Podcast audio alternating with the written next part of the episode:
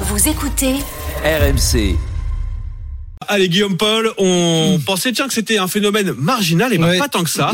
Beaucoup de Français qui revendent leurs véhicules ont tendance à trafiquer un peu le compteur pour revendre un peu plus cher. Oui, c'est une entreprise allemande qui s'appelle Carly, qui est spécialisée dans le diagnostic mécanique, qui a sorti ces chiffres. Ah, vous savez que tous les ans en France, il y a entre 5 et 6 millions de véhicules qui sont revendus sur le marché de l'occasion.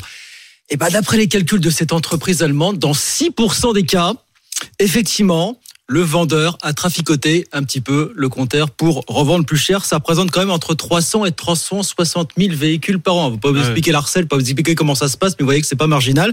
Et alors statistiquement, nous dit l'étude, on retire en moyenne combien? 60 000 kilomètres au compteur. Ouais, c'est beaucoup. c'est beaucoup, mais comme on dit, plus c'est gros, plus ça passe. finalement. Ouais, alors l'étude nous dit même, nous précise quelles sont les villes où l'on constate le plus d'arnaques. Alors on a le palmarès, 17% Attention. des arnaques se situent à Metz, 15% à Mulhouse, 10% à Strasbourg, 10% à Nancy. Et Là vous me dites, ah c'est marrant, c'est que des villes de l'Est de la Ouais. France. bah non, c'est pas marrant, c'est pas un hasard du tout. C'est la frontière, non qui... Alors, parce que l'Est de la France, par définition, est situé près de la Ouais. Belgique et des Pays-Bas, qui sont apparemment les deux pays d'Europe où on trafique le plus les compteurs. Et donc, ce que disent les auteurs de l'étude, c'est que cette proximité facilite la circulation de ces véhicules et rend beaucoup plus difficile leur traçabilité. D'où le fait qu'il y a beaucoup plus d'arnaques dans ces villes, finalement. Oui, mais alors donc euh, ces phénomènes sont, c'est loin d'être marginal, hein, Ouais. des arnaques sur l'occasion. Comment on fait pour éviter quand on veut acheter? Alors, faut bien se renseigner avant d'acheter. Alors, il y a une arme imparable. C'est un site officiel qu'a lancé le gouvernement en 2019 qui s'appelle Istovec. C'est un site où le vendeur doit répertorier l'historique du véhicule. Historique, véhicule, Istovec, tout simplement.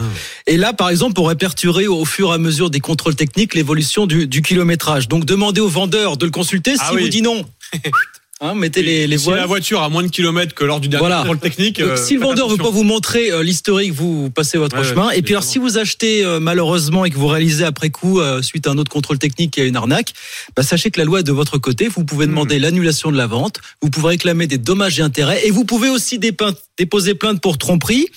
Là, sachez que celui qui vous aura arnaqué peut potentiellement être puni de deux ans de prison et de 30 000 euros d'amende dans le pire des cas. Vous voyez, c'est pas rien, mais il y en a beaucoup que ça n'arrête pas, Eh visiblement. ben, je redonne quand même l'adresse hein, pour, euh, pour ne pas se faire arnaquer. Istovec avec Ouais. un H, voilà, à vérifier avant d'acheter un véhicule d'occasion. C'était l'écho avec Guillaume Paul.